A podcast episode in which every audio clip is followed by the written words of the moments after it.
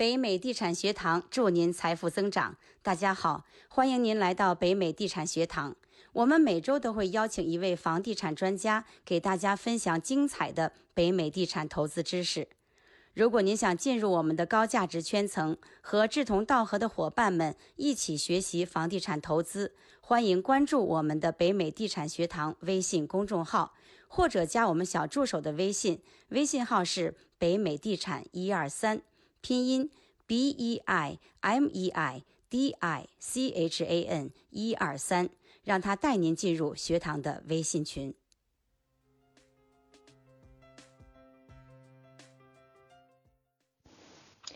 大家好，呃，今天非常感谢房博士给我提供和大家提供了这么一个机会，来讲一讲这个出租房，呃，投资的问题。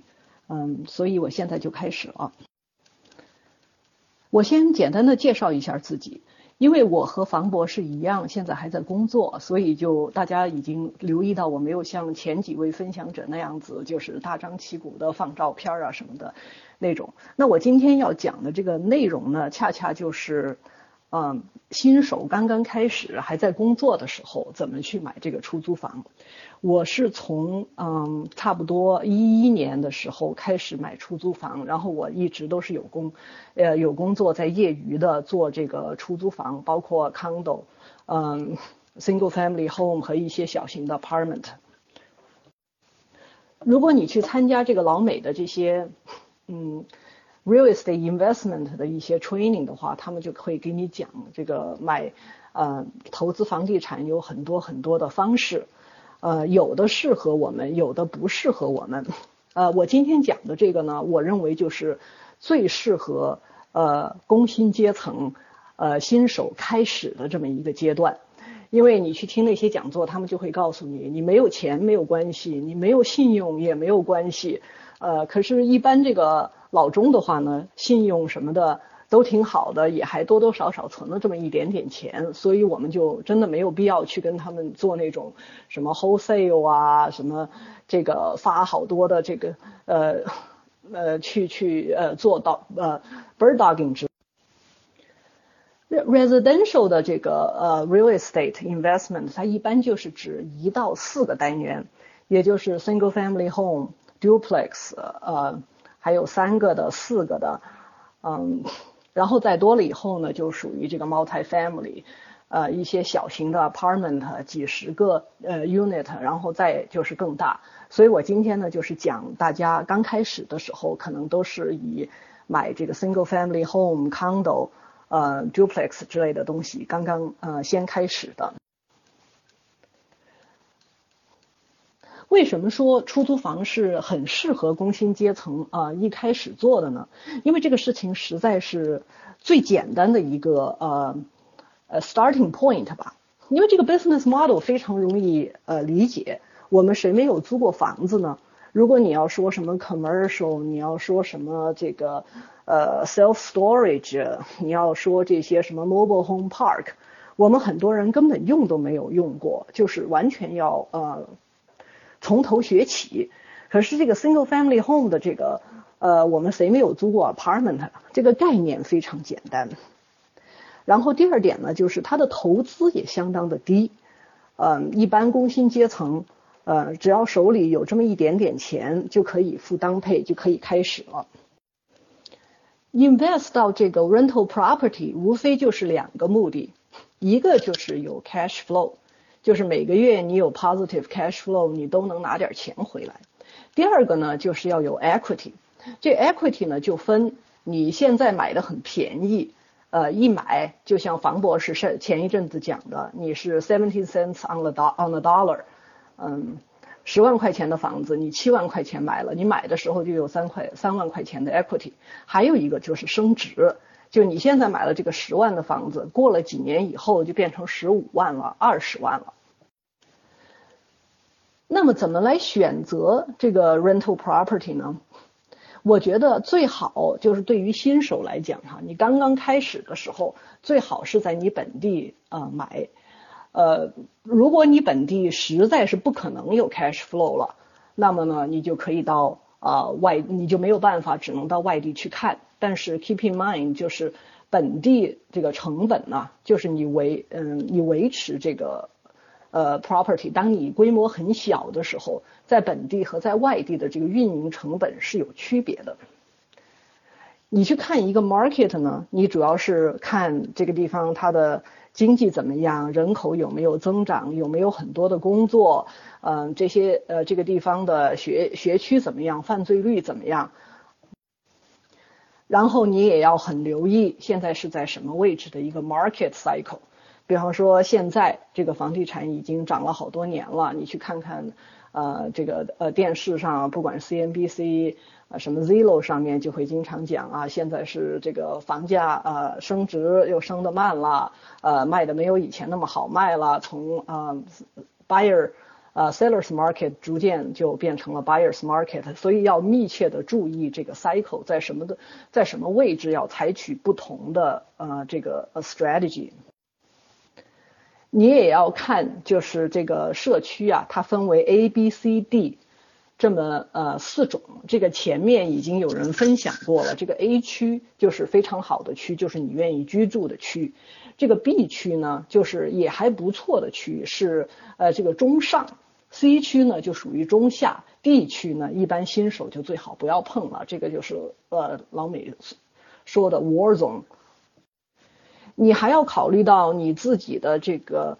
嗯，risk tolerance，你现在的工作是一个什么状况？你打算这个持呃多少年？嗯，你呃是对 cash flow 呃看得更重呢，还是将来的升值你看得更重要？然后把这几个因素统一的考虑了以后，你大概就有一个方向了。你会在什么地方找什么样的 property？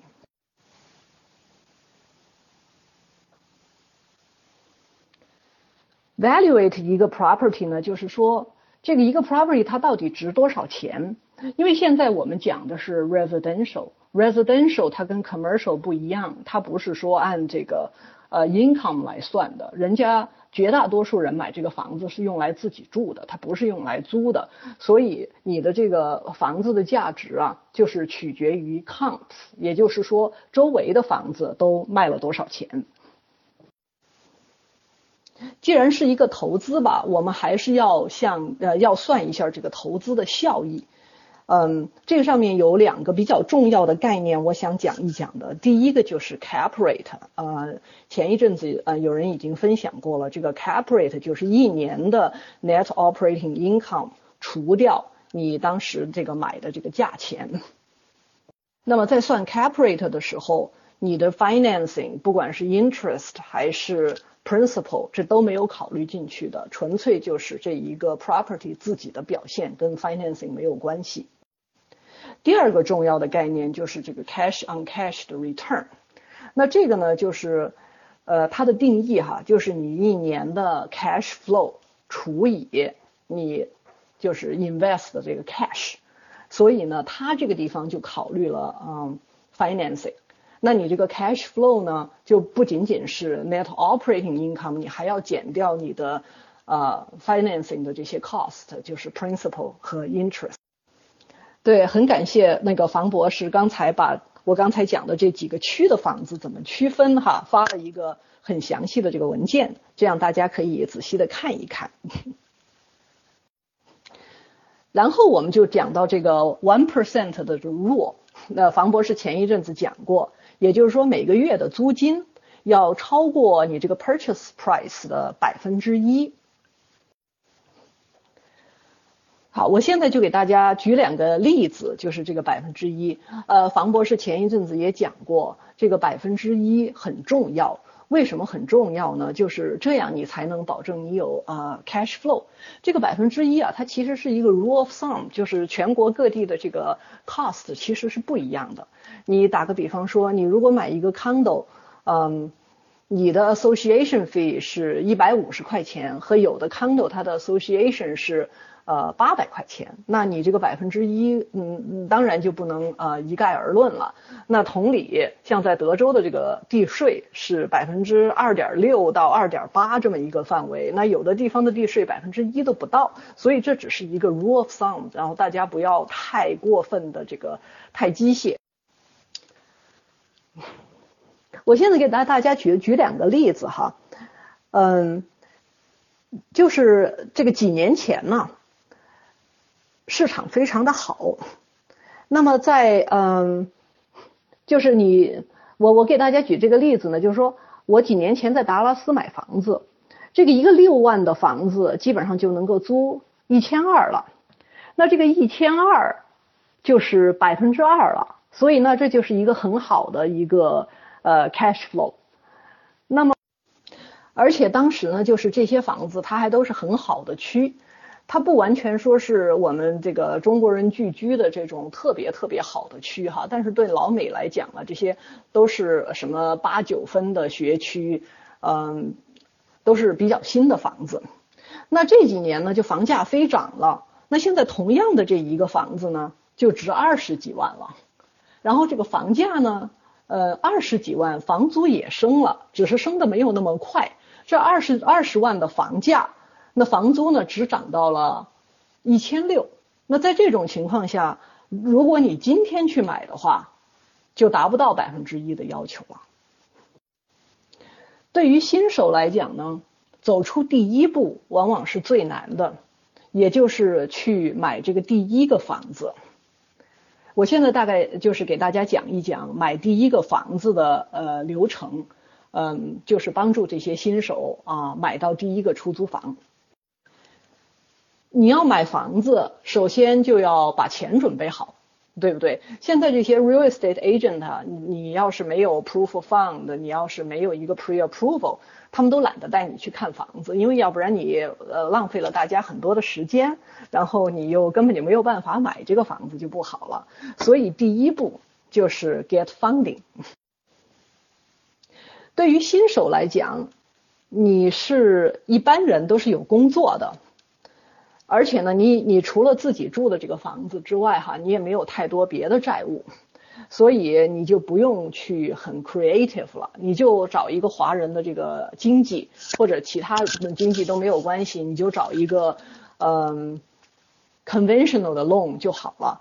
如果你去听讲座，人家会跟你说又有这样又什么 private money，又是什么 hard money loan，又 commercial 乱七八糟的。你在这个阶段，你根本就不用去想那些东西，那些东西它肯定你拿了拿来更麻烦，而且呃有的利息更高。所以你是新手，你买第一个房子，你根本就不用想了，你就直接去找一个呃 broker 去做一个呃 pre approval 就好了。